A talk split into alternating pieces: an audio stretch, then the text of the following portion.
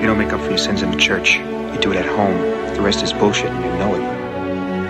Thank you so much. Now would you please just drink your fucking milk and shut the fuck up? Come on, let's go out. Nobody goes to the bathroom. Just when I thought I was out, they pulled me back again. Herzlich willkommen zur 16. Special-Folge von Cap vs. App, dem Filmpodcast mit Iskander und Maxim. Heute mit einer Folge über Sportfilme. Hi Iskander. Hallo Maxim. Und kein Fußballfilm dabei. Nee, ich habe kurz überlegt, ob wir nicht ähm, die Angst des Torwarts beim Elfmeterschießen nehmen sollen von Wenders, aber ähm, Ich habe kurz überlegt, ob wir Olympia machen von Riefenstahl, aber ich habe dann noch für andere Filme entschieden, zum Glück. einmal bisher durchgängig geguckt. Beide ich glaub, Teile, das, ja? Hm. Ja, ja, das reicht für ein Leben lang, Ja, glaube ich. oh ja. Nee, wir haben andere Sportarten ausgesucht. Autorennen, Dann Fahrradrennen, dann äh, Laufen äh, oder ja Marathonlauf und Boxen. Gewissermaßen auch um den Rat Race geht. Also ja, ach, das wäre das wär auch noch ein Film gewesen, aber dann ist ja so ähnlich dann wie Great Race, Great Race. besprechen. Ich habe mir darüber auch wirklich Gedanken gemacht, dass wir keine einzige Teamsportart wirklich so haben, obwohl es ja ganz, ganz viele dieser Filme gibt. Und gerade aus dem US-amerikanischen Kontext, also gegen jede Regel, Coach Carter oder wie diese ganzen Sachen heißen, aber die sind, irgendwie habe ich keinen Bock gehabt, diese Filme zu gucken. So richtig. Also gerade dieser US-amerikanische Teamsport, ne? ja gewissermaßen weggefallen. Vielleicht auch gerade antizyklisch zu diesem Großereignis, was gerade stattfindet, die WM 22 in Katar, um es mal auszusprechen. Was ja auch ein Impetus gewesen ist, von uns zu sagen, wir kümmern uns jetzt um andere Sportsachen. Genau, wir wollen uns ablenken lassen. Sportlich auf jeden Fall ein Debakel gewesen für Deutschland. Amerika ist auch nicht weitergekommen, aber auch äh, kulturell und sonst nicht besonders ein Event, was man wirklich unterstützen kann oder sollte. Natürlich auch bezeichnend, wenn mehr Sendezeit gefüllt wird, wie schlimm diese WM ist, als eigentlich die Spielminuten selbst, ne? Also, das zeigt uns ja schon einfach eine ganz gewisse Diskrepanz zwischen einer, im Ideal und einer Wirklichkeit. Aber das müssen wir eigentlich auch nicht wiederholen. Ne? Ich glaube, die geneigten ZuhörerInnen sind selber gut genug informiert und haben sicher auch einen eigenen Standpunkt. Ich persönlich bin überhaupt die ganze Zeit nicht in WM-Stimmung gekommen. Ganz oft muss ich sagen, ich vergesse es auch einfach, weil dann ist da irgendwelche Spiele mitten am Tage und da bin ich eh noch auf Arbeit oder im Laden und dann habe ich entweder Ja. danach noch ein Event mit Freunden oder ich habe ein, ich gebe ein Seminar oder so und dann auf einmal gucke ich in Kicker rein, ne? Waren ja Spiele gewesen. Also ich kümmere mich Ja. auch darum überhaupt nicht. Deswegen fällt es einem auch gerade bei minus drei Grad ganz leicht eigentlich diese sommerlichen WM-Gefühle äh, nicht zu spüren.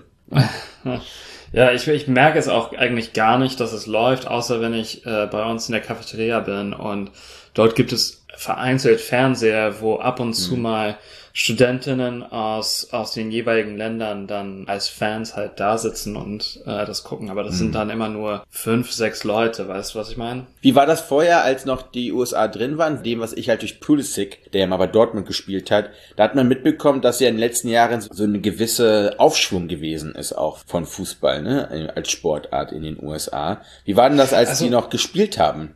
Das Merkwürdige ist, dass eben Fußball die meistgespielte Sportart in Amerika ist tatsächlich, also von den meisten Menschen gespielt, aber trotzdem keine große Präsenz hat. Also College Football hat gerade geendet äh, und ist auch, also die letzten Spiele sind immer gegen die Erzrivalen in der jeweiligen Konferenz und das ist bei uns ganz groß. Dann äh, die NBA kommt mittlerweile in Hochtouren. Die NFL läuft gegen Ende der Saison und dann hat man eben noch äh, Sachen wie Boxen und so weiter und so fort. MMA ist hier ganz groß. Also keine Ahnung, Leute achten darauf und mein Bruder guckt das zum Beispiel. Wie gesagt, äh, bis auf diese Momente, von de die ich gerade erwähnt habe, habe ich das so gar nicht mitbekommen. Aber so große Public Viewings gab es nicht. Ähm, Hier auch nicht wirklich auf dem Weihnachtsmarkt. Was trinkst du? Ich trinke Wasser. Also ich äh, vielleicht äh, sportlich. Sportlich. Ja, nicht, nicht wirklich was Isotonisches, aber ich trinke äh, witzigerweise immer, wenn wir jetzt aufnehmen, häufig einen Riesling, weil ich glaube ich ansonsten nie so richtig den Rahmen oder die Gelegenheit habe, aber von äh, Martin Schwarz, diesmal ein aus Sachsen, den 2016er Meißner Kapitelberg. Äh, ja, Okay. einfach Bock drauf gehabt mal wieder. Und ähm, Ist das ein Klassiker? also auf Riesling Bock gehabt. Schwarz ist ein Weingut, das jetzt in den letzten Jahren, ich glaube dieses Jahr auch im VDP aufgenommen wurde, eines der Qualitätsweingüter eigentlich auch aus Sachsen ist. Und das waren so auch so Restflaschen, die bei uns im Laden stehen. Und da habe ich mir gesagt, komm, besorge ich mir die eine und ver verkoste das mal wieder. 2016 ist jetzt ja auch schon ein paar Jährchen her. Und ja, der ist jetzt auf einem guten Reifepunkt. Was man auch über einige unserer Filme sagen könnte. Vielleicht, dass die auf einem ganz guten Reifepunkt sind. Vielleicht starten wir einfach da mit dem ersten dieser Filme. Ja, gerne. Und zwar Great Race von 1965 vom ähm, Regisseur ja, Blake Edwards. In einem sehr illustren Cast. Ich sag einfach mal Jack Lemmon, Tony Curtis, Natalie Wood und Peter Falk natürlich in den, ja, schon den Hauptrollen. Die Rivalen, der große Leslie, gespielt von Tony Curtis und Professor Fate, gespielt von Jack Lemmon, die sich ja am Anfang des 20. Jahrhunderts in einem Rennen um motorisierte Rekorde, könnte man sagen, äh, duellieren. Dabei gibt es aber immer so einen ja, vergötterten und den ja leidvollen, beziehungsweise Professor Fate mit seinem Gehilfen äh, Max, gespielt von Peter Falk, der auch immer mit unlauten Mitteln versucht, eigentlich das Glück auf seine Seite zu ziehen, aber das halt nicht so wirklich hinbekommt. Dann geht es darum, dass äh, der große Leslie die amerikanische Automobilindustrie den äh, Marketing-Gag schmackhaft macht mit dem amerikanischen Automobil, glaube, so sagen sie es auch, ne? Um die Welt zu reisen, also von New York nach Paris, durch die gesamten USA, über Alaska, durch den gesamten eurasischen Kontinent bis nach Paris äh, mit dem Auto zu fahren, ein Rennen zu veranstalten. Und welches Modell das erste ist, ist eben dann der große Coup der Automobilindustrie. Und da schaltet sich dann noch die selbstbewusste, energische Reporterin ein Maggie Dubois, gespielt von Natalie Wood, die dann für ein für eine Zeitung, den Sentinel, äh, sich dann auch auf die Reise macht in diesem Rennen. Es kreuzen sich einige Wege in diesem energischen und sehr epischen Rennen um die Welt. Ja. Ich glaube, es sollte auch dabei gesagt werden, dass es sich um eine Komödie handelt. Der Film ist an Laurel and Hardy gewidmet und ist Genau. dementsprechend auch gekennzeichnet von Slapstick und von einer, von einem entgegengestellten Humor. Es sind nicht Schenkelklopfer, aber so, also teilweise eher exzentrische Witze. Das sind auch manchmal äh, sehr zündende, manchmal auch einfach verhallende Gags. Es ist wirklich so ein Feuer, so, so ein Feuerwerk, ne? So wie der ganze Film eigentlich ein, eine Art und Weise von Feuerwerk darstellt, weil das ist sehr großformatige Unterhaltung, auch nicht ohne Grund oder beziehungsweise auch gerade mit Technicolor, ne? Wir haben auch die sehr stimmungsvolle Musik von äh, äh, ähm, äh, Mancini, ne? Ich habe den Film als Kind zwei, dreimal geguckt dann eigentlich lange Zeit nicht mehr. So ein Sonntagmittagsfilm mit meiner Mutter gewesen zum Beispiel, ne? Weil der eben auch ja über zweieinhalb Stunden geht. Da kann man mit beim Brunch anfangen. Das zieht sich bis Kaffee und Kuchen so gefühlt, ne? ne? Also du hast auch so verschiedene komödiantischen Sequenzen. Ich glaube genau diese Widmung an Stan Laurel und Oliver Hardy ist merkt man in diesen Momenten immer auch ganz stark. Ne? Und gerade die Interaktion zwischen Professor Fate und Max ist da eine, also deinem Namensvetter, ähm, ist da ganz, ganz stark, weil die vor allem auch einen sehr körperlichen, fast schon so einen comichaften Humor an den Tag legen. Ne? Und generell Professor Fate, ich bin ja ein riesig großer Fan von Jack Lemmon. Ich glaube, du hast ihn auch schon lieb gewonnen und nicht nur durch das Apartment, was wir ja auch schon mal besprochen haben. Ne? Ähm, Er ist ein unfassbar gut komödiantischer Schauspieler und vor allem ist er hier so ein Archetyp. Wir haben ja auch mal Sonic the Hedgehog besprochen, weißt du noch? Und da haben wir Jim Carrey als den Dr. Eggman. Da gibt es so viele Ähnlichkeiten, also nicht nur die hochgezogene Augenbraue, ja, diese bemitleidenswerte Böshaftigkeit eigentlich, die er im Professor Fate auch nicht nur im Namen steckt, sondern gerade von Jack Lemmon auch immer so lächerlich dargeboten wird. Auch vor allem mit seinem sehr lautstarkem Organ immer wieder, ne, was er uns hier zum Besten gibt. Ja, ich muss sagen, also der Film lebt für mich wirklich von der Interaktion zwischen Lemon und Falk. Lemon spielt hier auch, also er verkörpert eigentlich den Archetypen des melodramatischen Bösewichts aus dem 19. Jahrhundert. Also mit Zylinder, mit äh, Schnurrbart, ähm, ganz schwarz gekleidet und äh, ist dann auch visuell das Gegenpart zu Tony Curtis, eine Rolle, die er natu natürlich auch äh, schon mal eingenommen hatte, eben in Some Like It Hard von Bill Billy Wilder von äh, 59, wo sie auch, also beide komödiantisch ihr Bestes geben. Ich muss sagen, ich kannte den Film nicht, äh, bevor ich mich, bevor ich ihn mir angeschaut habe, hatte eben auch nicht diesen Bezug diesen kindheitlichen Bezug zu dem Film und fand ihn sehr, sehr schwerfällig, muss ich zugeben. Das große Rennen beginnt erst 40 Minuten, also es dauern 40 Minuten, bis, bis das Rennen überhaupt losgeht, richtig. Wir werden erst äh, bekannt gemacht mit der Feindschaft zwischen The Great Leslie und äh, Professor Fate. Ähm, wir sehen, wie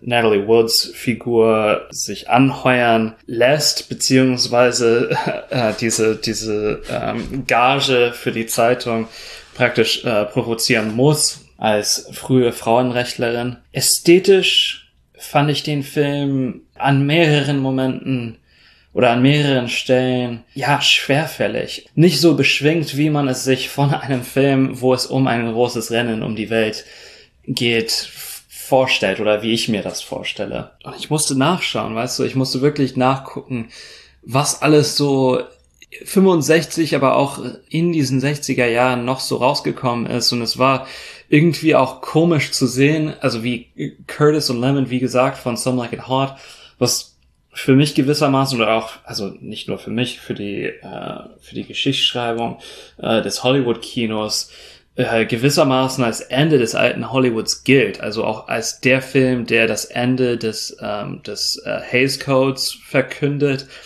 als Film, der ja schon in die 60er zeigt und ein Film, der wirklich fortschrittlich in, in vielen Punkten ist.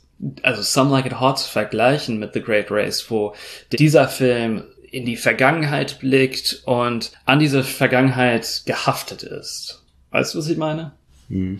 Obwohl ähm, Some Like It Hot auch in die Vergangenheit geht, ne? Vom Plot her. Natürlich, ja. Diese beiden Filme sind deshalb schwer zu vergleichen, weil wir haben, eigentlich ist es auch ein Gegenspielerpaar in gewisser Weise bei Some Like It Hot, obwohl sie beiden natürlich Bandmitglieder sind und eigentlich in dem Sinne Best Friends, ne?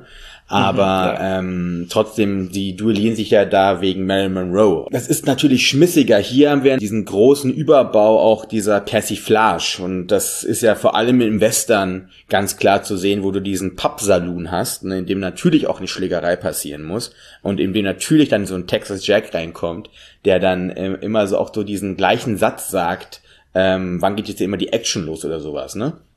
Ja. Äh, und das ist klarer Klamauk sicher ein bisschen aufgeladener, aufgedunsener Klamauk und es, der Film wirkt älter als er ist. Ich glaube, das ist ein guter Punkt mit 65. Ich glaube, so eine Behebigkeit, die vielleicht manchmal auch mit so einem gewissen Augenzwinkern oder mit einer gewissen Bewusstsein trotzdem vollführt wurde, weil da muss ich auf, auf diese Tortenschlacht am Ende verweisen, in dem ja wirklich 300 Torten gebacken wurden. Also mhm. ist ja Wahnsinn, was da für ein Aufwand gemacht wurde für eine komplett sinnfreie äh, Tortenschlacht am Ende. Ne? Jeder gegen jeden äh, sich mit Torten bewirft, also auch danach mal so ein so ein Doppelgänger in gewisser Weise von Jack Lemmon. Also Jack Lemmon spielt da einmal sich selber und danach diesen ähm, den Kronprinzen von äh, von Pottsdorf da, ne? Also was Salzburg ist, aber wie auch immer. Das ist einfach in so vielen Punkten auch einfach Fassade und ganz klar konnotierter Klamauk ähm, mhm. dass man das gar nicht so ernsthaft sich betrachten sollte. Ne? Ja, und diese, also ich muss auch sagen, diese Schlacht deutet auch die äh, große Schlacht von Blazing Saddles zum Beispiel voraus. Also da ist eine ganz klare Linie zwischen diesen beiden Filmen, ähm, wo ich aber diese, diese visuellen Gags, also die Tortenschlacht, äh, aber auch so kleinere Sachen, zum Beispiel, da gibt es einen Moment, wo man einen montierten Elch auf der Wand sieht, also den Kopf, und dann stellt sich heraus, dass diese Wand nur so eine Trennwand ist und dass der Hinterteil äh, dieses Elchs auf der anderen Seite herausstreckt. Und das ist so ein Moment, wo äh, do, doch ganz charmant ist. Das ist ganz, also wir haben auf der einen Seite diesen brachialen Humor äh, der Tortenschlacht und auf der anderen Seite diese ruhigeren Momente, wo dies, also dieser visuelle Humor eine, eine sehr große Rolle spielt. Aber leider Gottes reicht es einfach für mich nicht aus, äh, diese zwei Stunden 40 zu begründen beziehungsweise zu überspannen. Ähm, und da finde ich vor allem auch äh, Natalie Wood und Tony Curtis sehr schwach in diesem Film. Also sobald Peter Falk und Jack Lemmon nicht mehr auf der Leinwand zu sehen sind, ist es für mich äh, wirklich sehr schwierig äh, und ich vermisse mhm. diese zwei auch sehr stark.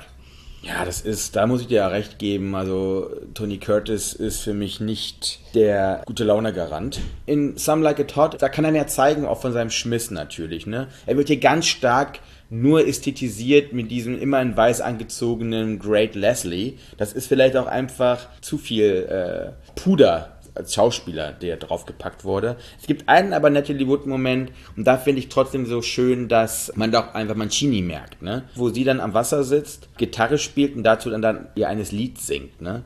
Und das ist halt so stark Breakfast at Tiffany's mit Audrey Hepburn und da, wo sie Moon River singt mit der Gitarre. Und das ist trotzdem schön, dass es immer wieder diese ja, stilistischen Brücken gibt, auch von den anderen Gewerken, ne? dass die sich trotzdem auch in diesem Film, gerade Mancini mit der Musik auch enorm ausleben konnten. Und ich finde auch, klar, der Film ist locker eine halbe Stunde zu lang äh, hätte einiges einkürzen können und man hätte sich auch so zwei Rekordduelle am Anfang sparen können zwischen Fate und Leslie. Man hat das schon irgendwie verstanden. Du hast es schon angesprochen, Jack Lemmon und der andere Garant für die Unterhaltung ist natürlich Peter Falk, der ja eh auch zu einem meiner totalen Lieblingsschauspieler gehört und nicht nur, weil der Mann von Columbo bis A Woman Under the Influence einfach alles spielen kann, sondern eben auch noch hier so einen sehr interessanten auch Typus eines Gehilfen, ne?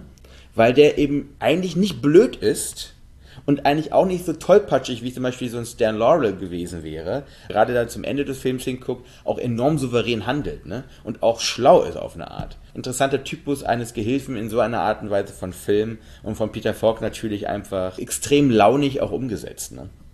Mm, ja. Wollen wir zum nächsten Film kommen und zwar zu Breaking Away. Der ist deutlich kürzer von, von Peter Yates. 79, ja, Peter Yates. Uh, Dave, Mike, Cyril und Moocher sind Jugendliche in Bloomington, Indiana. Sie verbringen ihre Zeit in den mit Wasser gefüllten Kalksteinbrüchen, wo ihre Väter einst gearbeitet haben. Dave ist leidenschaftlicher Radfahrer und Träumer.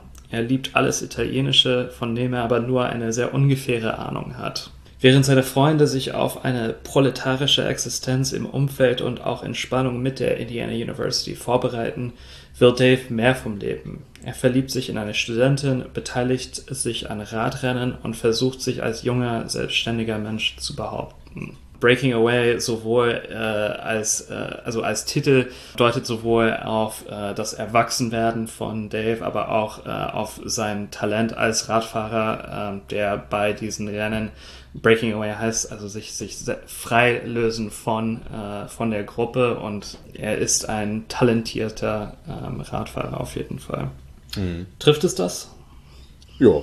Ich habe eine sehr persönliche Verbindung zu diesem Film, äh, ähnlich wie du zu dem letzten Film. Ähm, weil meine Eltern sich nämlich in Bloomington kennengelernt haben, als äh, meine Mutter an der Indiana University studiert hat und mein Vater dort unterrichtet hat.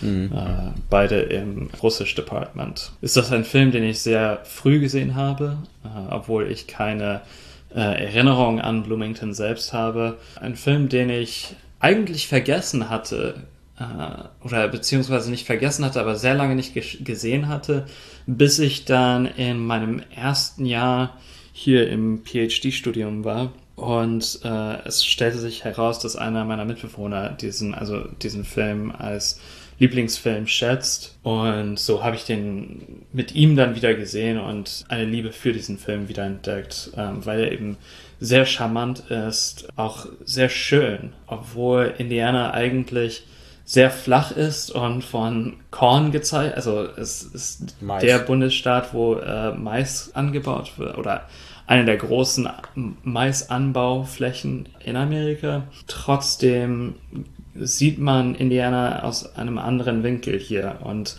äh, zum Beispiel dieser Steinbruch ist äh, der Moment, wo die, diese vier Freunde im Steinbruch schwimmen und sich sonnen, das sind für mich sehr cinematische Momente. So wie auch das Rennen zum Beispiel.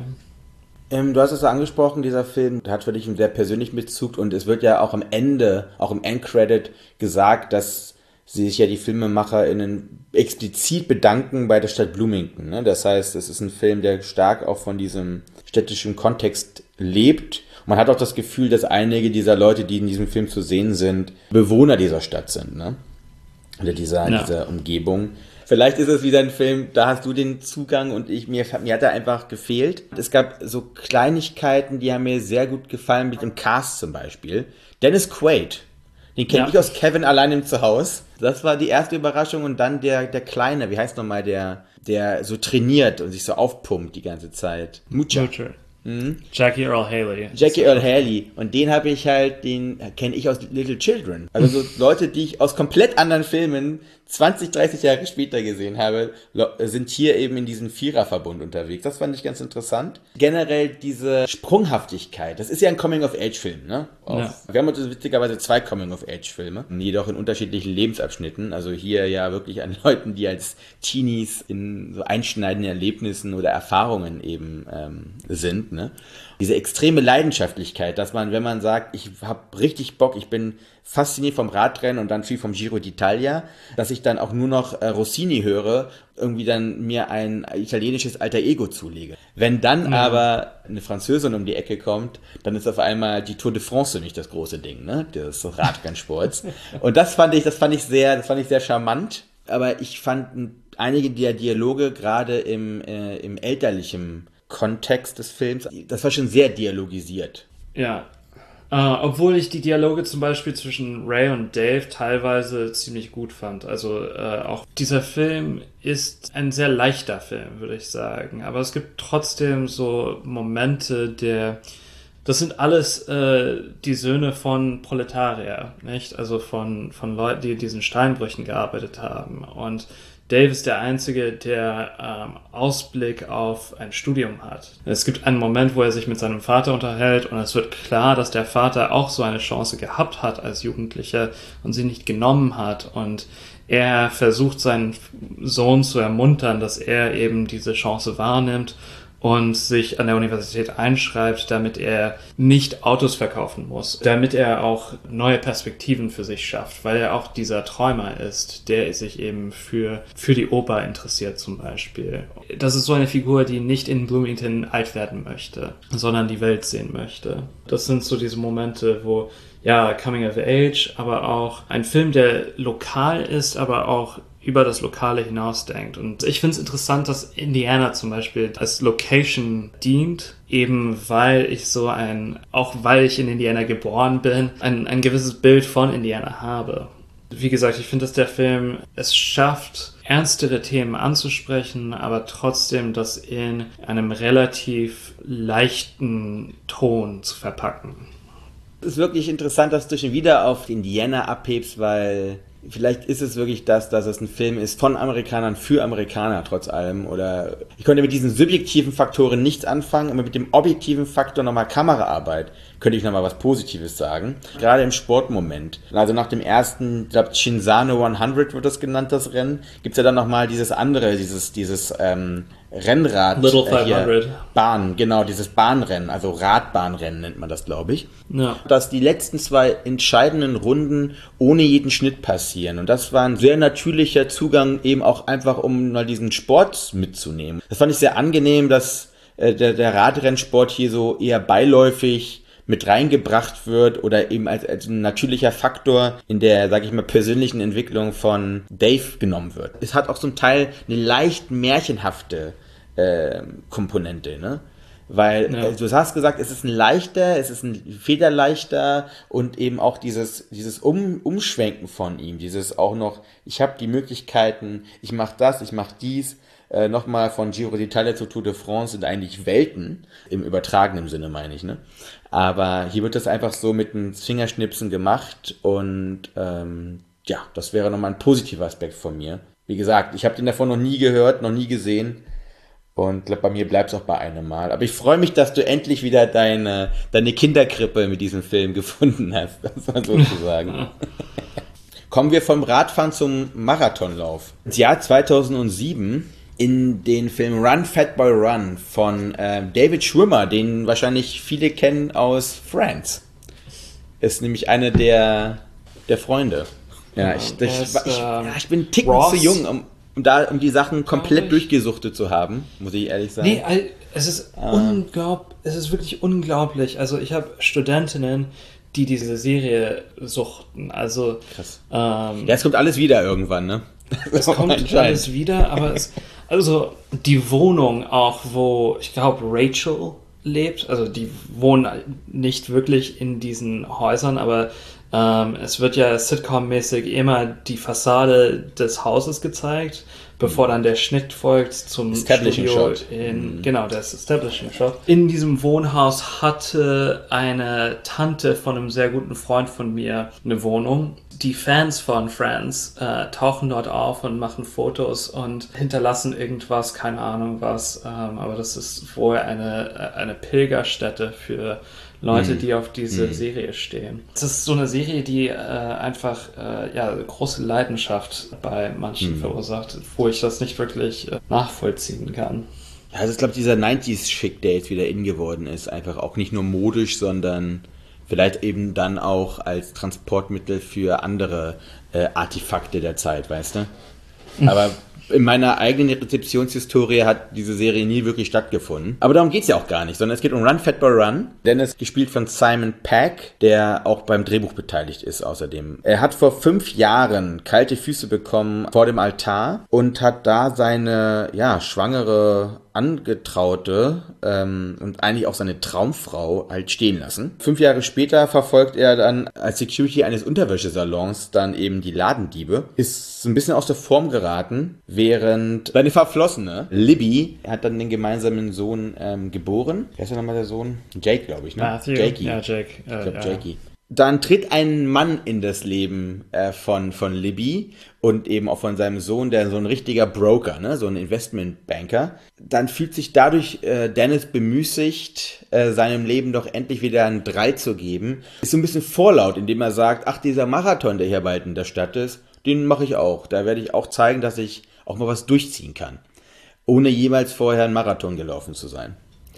Und genau, da beginnen auch schon die äh, Probleme auch für, für Dennis und für sein weiteres Umfeld. Unter anderem von seinem ja, besten Freund, der halt auf ihn mit sehr zwielichtigen Gestalten der Londoner Unterwelt auf ihn Wetten abschließt. Um einen Aspekt mal reinzubringen. Ja. Relativ einfache, leichte Komödie.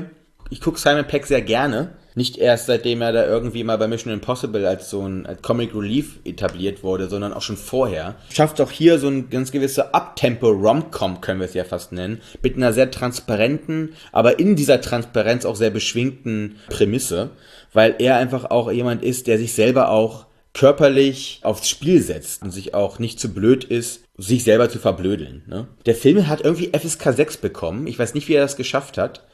Aber der Film ist doch zum Teil manchmal sehr, sehr derbe, ne? Gar nicht so jugendfrei. Die Sprache ist eine sehr direkte zum Teil, ne? Ich hasse Simon Pegg. Also ich, ich, das ist ein. Hate-Schauspieler für mich. Ähm, Shaun of the Dead, Hot Fuzz. Sobald ich sein Gesicht sehe, äh, kriege ich Wutanfälle. Die Prämisse, dass er, also dass jemand, der aussieht wie Simon Pegg, jemand, die aussieht wie Fanny Newton auf der am Altar stehen lässt, äh, da fing es an für mich und war dann äh, gewissermaßen auch eine, eine Talfahrt. Haben wir Gordon uns mal fand ich super. gute Filme uns gegenseitig ausgesucht, ne? genau. Anscheinend. Aber was ist daran jetzt so schlimm, dass ein Typ wie er eine äh, wie Sunny Newton stehen lässt? Verstehe ich nicht. Vielleicht ist es, vielleicht ist es in irgendeiner Welt möglich. Weil der Film macht ja eigentlich auf, warum. Also warum er auch sie stehen lässt. Und er selber formuliert das ja auf dem Balkon. Eigentlich sehr ehrlich bei der Geburtstagsparty von ihr. Ich fand, das waren auch diese sehr menschlichen Momente in diesem Film, die äh, total funktionieren. Und ich habe keine, ich habe keine Aversion gegen Simon Peck zum Beispiel. Und ich finde, dass er ein sehr natürliches Schauspiel hier auch mitbringt und eben ein komödiantisches Schauspiel mitbringt. Also Also das vielleicht. Ich fand auch, also einfach auch stilistisch fand ich den Film jetzt straightforward. War das David Schwimmers erster Film? Ich habe keine Ahnung. Ich habe mich, ich mit der- vermute ich hab mich mit der Cinematografie von David Schwimmer nicht beschäftigt. Weiß ich auch erst, seitdem wir diesen Podcast machen, dass er diesen Film gemacht hat. Habe mich vorher noch nie damit beschäftigt, ehrlich gesagt, wer diesen Film gemacht hat. in der Kamera ist der Film ganz in Ordnung. Im Schnitt finde ich ihn maschinell. Also da, das wirkt für mich sehr unüberlegt, beziehungsweise also wie komme ich von Punkt A zu Punkt B? Äh, so, so fühlt sich das äh, teilweise an. Dieser, dieser Konflikt auch äh, mit dem neuen von Fanny Newton, gespielt von Hank Azaria. Witt heißt er, dieser, dieser ähm, Investmentbanker. Dieser Konflikt hat sich ein bisschen so nach Malen nach Farben angefühlt für mich, ähm, wo zum Beispiel die Beziehung zwischen Dennis und seinem Kumpel Gordon doch lebendiger war, mehr Inhalt für mich hatte. Bei einem Film, der eben ganz stark eben auch auf Fäkalhumor, Situationskomik und Wortwitz geht. Und weil ich eine sehr interessante Figur fand, war dieser äh, Mr. Gustashti da, der auch ganz cool gespielt wird von Harish Patel, heißt der. So Landlord, ne? Von, ähm, mhm. von Dennis zwei, drei Leute haben da eine echt gute Chemie. Und du hast ja jetzt auch schon Gordon gerade angesprochen, der von Dylan Moran gespielt wird. Freigeist auf eine ganz gewisse Art, aber mit tiefen Schulden. Die aber alle leichte Figuren bleiben. Und ich, für mich haben da die Gags zum Beispiel funktioniert. Also gerade der Wortwitz hat immer wieder gut funktioniert, weil er eben auch von Simon Peck terminiert wurde. Ich glaube, das hat auch etwas damit zu tun, wann genau wir aufgewachsen sind und welche Art von Komödie für uns also äh, prägend gew gewesen sind in unserer Jugendzeit. Und das sind zum Beispiel Simon Pegg Filme gewesen. Die anderen großen Filme sind 40-Year-Old Virgin. Wie heißt der Typ nochmal? Judd Apatow. Also diese, äh, diese Filme aus der Apatow-Fabrik, die auch ähm, sehr stilprägend gewesen sind für, äh, für Komödien in den 2000er Jahren. Und ich habe immer eine gewisse Abscheu gespürt gegen, verspürt gegen diese Filme und dass sie so, also sie fühlten sich immer flach für mich an, so ganz ohne Textur. Also sie haben sich immer so zweidimensional angefühlt, waren teilweise auch sehr hässliche Filme, äh, beziehungsweise Filme, die einen Stil parodiert haben, aber selbst diese Parodie nicht ernst genommen haben. So hat sich das angefühlt für mich. Und dieser Run Fat Boy Run hat sich dann auch dementsprechend so angefühlt wie einer dieser Filme aus dieser Sparte.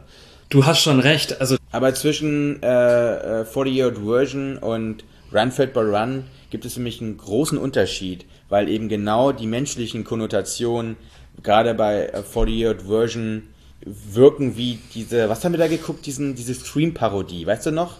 Mit diesem Furzen im Scout, wie hieß das nochmal? Scary Movie?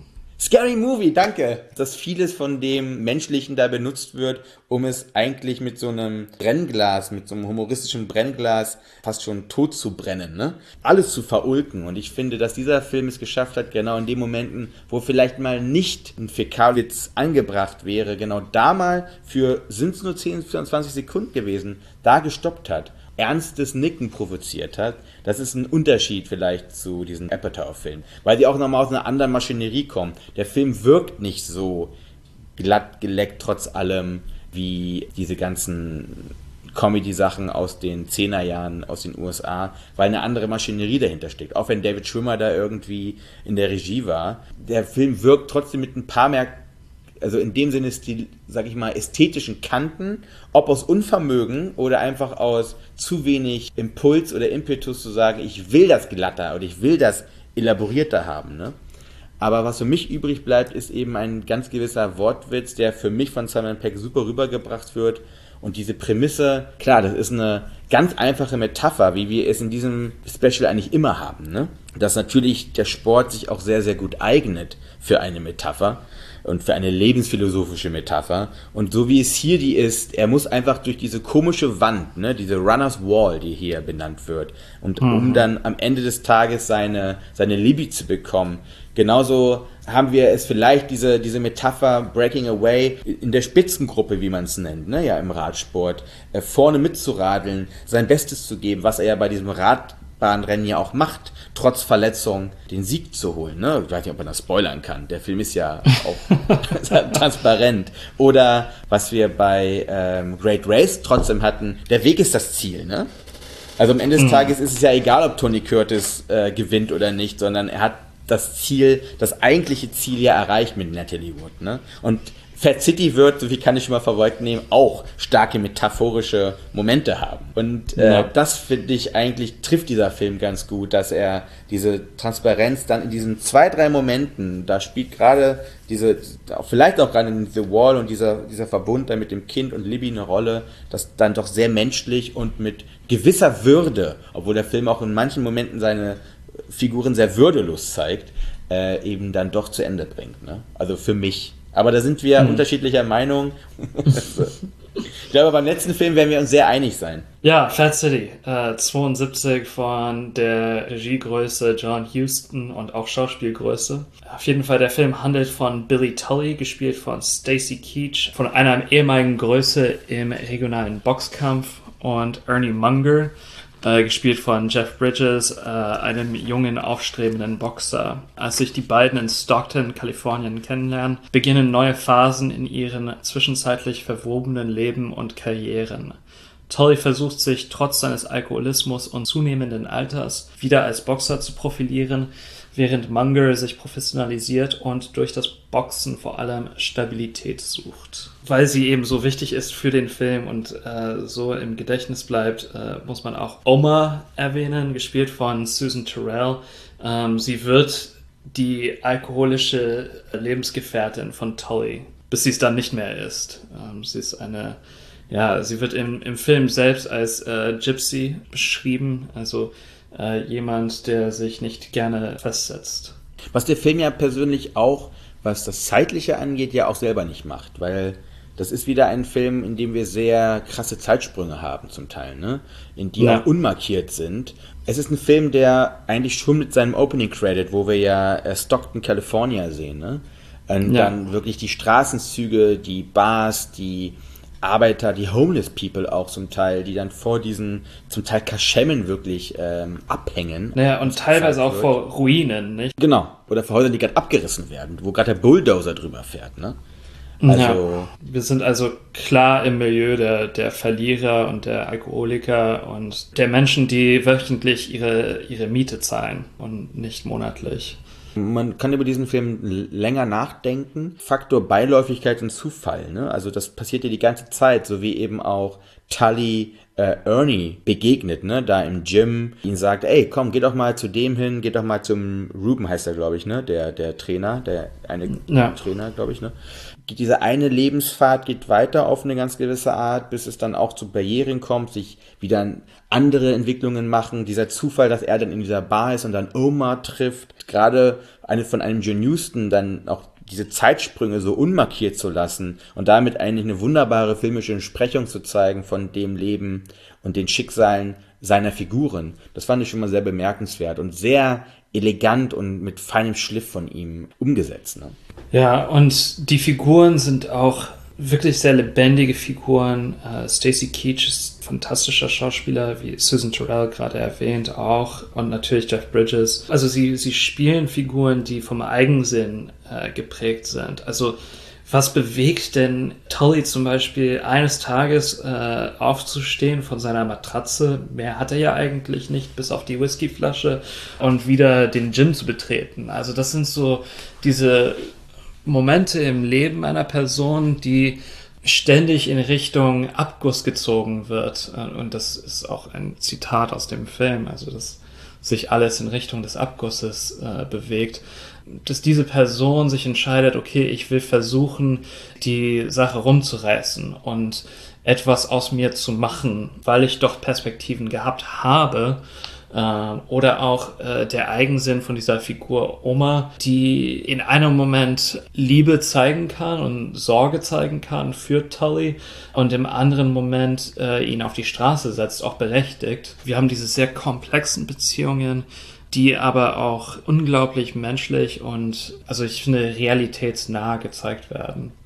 Und dabei auch diese dokumentarischen Einstellungen, die du erwähnt hast, äh, vor allem sehr stark am Anfang des Filmes zu sehen, wenn man eben auch noch den Schnitt beachtet und die Art und Weise, wie äh, Zeit, also Zeit vergeht in diesem Film, das hat alles eine sehr organische Wirkung und der Film ist relativ kurz, eine Stunde 40, glaube ich. Also es fühlt sich an wie eine Zeitkapsel gewissermaßen Ähm, Und man, ich, ich verliere mich in dem Bild und in diesem Film. Na, zum Beispiel auch der Opening Credit oder die, nee, die Opening Scene dauert auch fast schon wieder fünf Minuten, ne? Also genau, was du gesagt hast.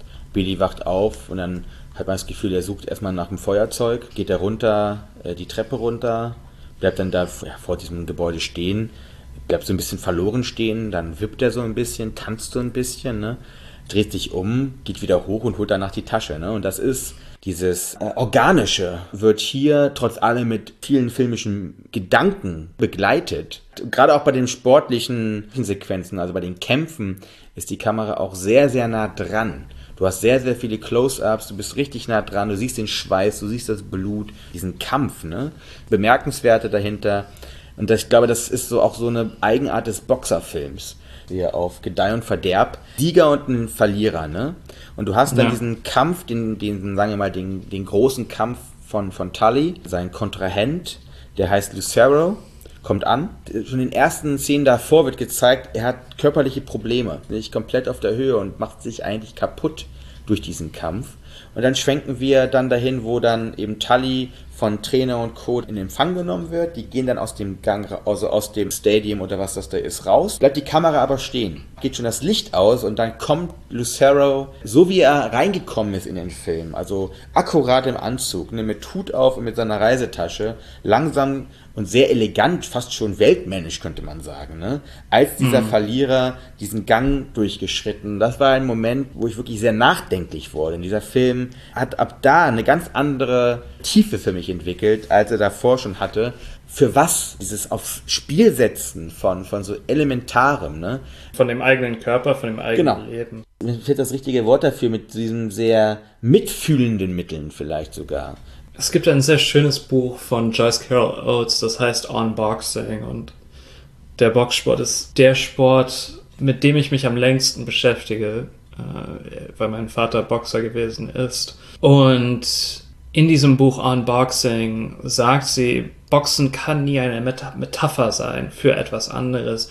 Boxen ist immer Boxen. Die harte Realität. Dieser Film zeigt das auf eine sehr elegante, aber auch sehr brutale Art und Weise, wie der Boxsport so oft ist auch. Wirft dabei auch ganz große Fragen auf. Einer davon ist zum Beispiel, warum sich Menschen dieser Gefahr aussetzen und hier ist der Titel natürlich auch wichtig, ne? Fat City, diese Hoffnung auf das bessere Leben, das ist das, worauf diese Menschen alle hoffen, aber die allerwenigsten es wirklich schaffen können.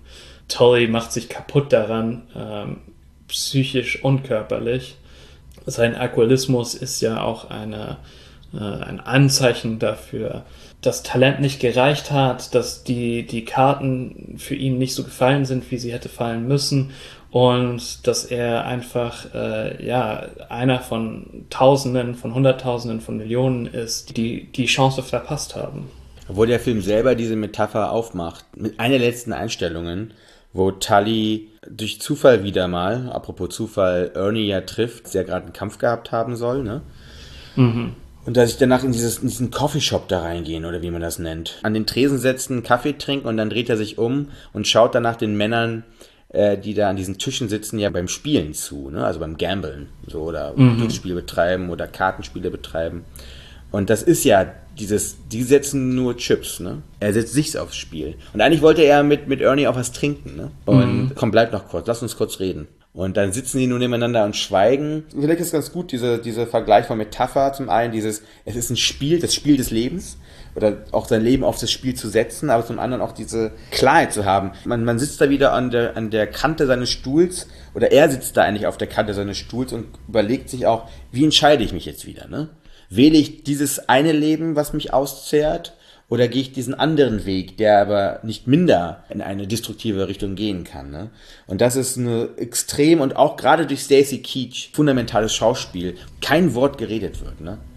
Und das ist eigentlich, finde ich, die stärksten Momente in diesem Film ist dann für mich persönlich da, wo kein einziges Wort fällt, sondern man eigentlich die, laut, die eigentlich die Protagonisten laut schreien hört auf zum Teil, aber sie stumm bleiben. Ne? Ein sehr eindrücklicher Film. Ja. Okay, ich glaube, wir sollten, Ende. Endlich. Nach, Heute- Nachdem wir gegenseitig unsere Filme zerrissen haben. Ein bisschen geschwitzt. Ja. Naja, äh, passt ja zum Sportfilm auf jeden Fall. Ja, gucken wir mal, wie, wie viel noch woanders geschwitzt wird, beziehungsweise ist ja gerade ist ja Winterzeit, ne? Und wir gehen jetzt auch in die besagte Winterpause und die äh, Weihnachtspause und kommt dann irgendwann im Februar, würde ich sagen, zurück, sagen aber dann nochmal vorher rechtzeitig Bescheid und wünschen bis dahin erstmal allen ein ja, gesundes, äh, ja, gutes Weihnachts- oder Winterfest oder was auch immer ihr feiert zu dieser, zu dieser Jahreszeit. Und ja, wir sehen uns dann im, im neuen Jahr, ne? Genau. Und dir auch einen guten Rutsch, Iskandar. Ja, wir hören uns sicher nochmal vorher, aber Ja, wenn wir uns stimmt, nicht mehr hören sollten, dann komm gut, komm gut rein, wie wir hier sagen. Bis dann, ciao, ciao. Ciao.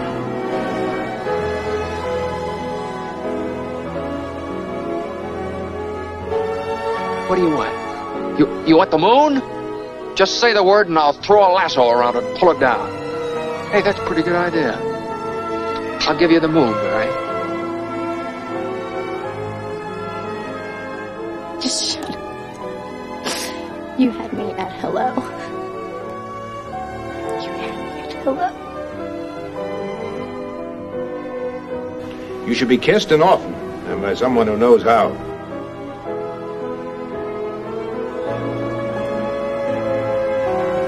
I'm also just a girl. Standing in front of a boy. Asking him to love her.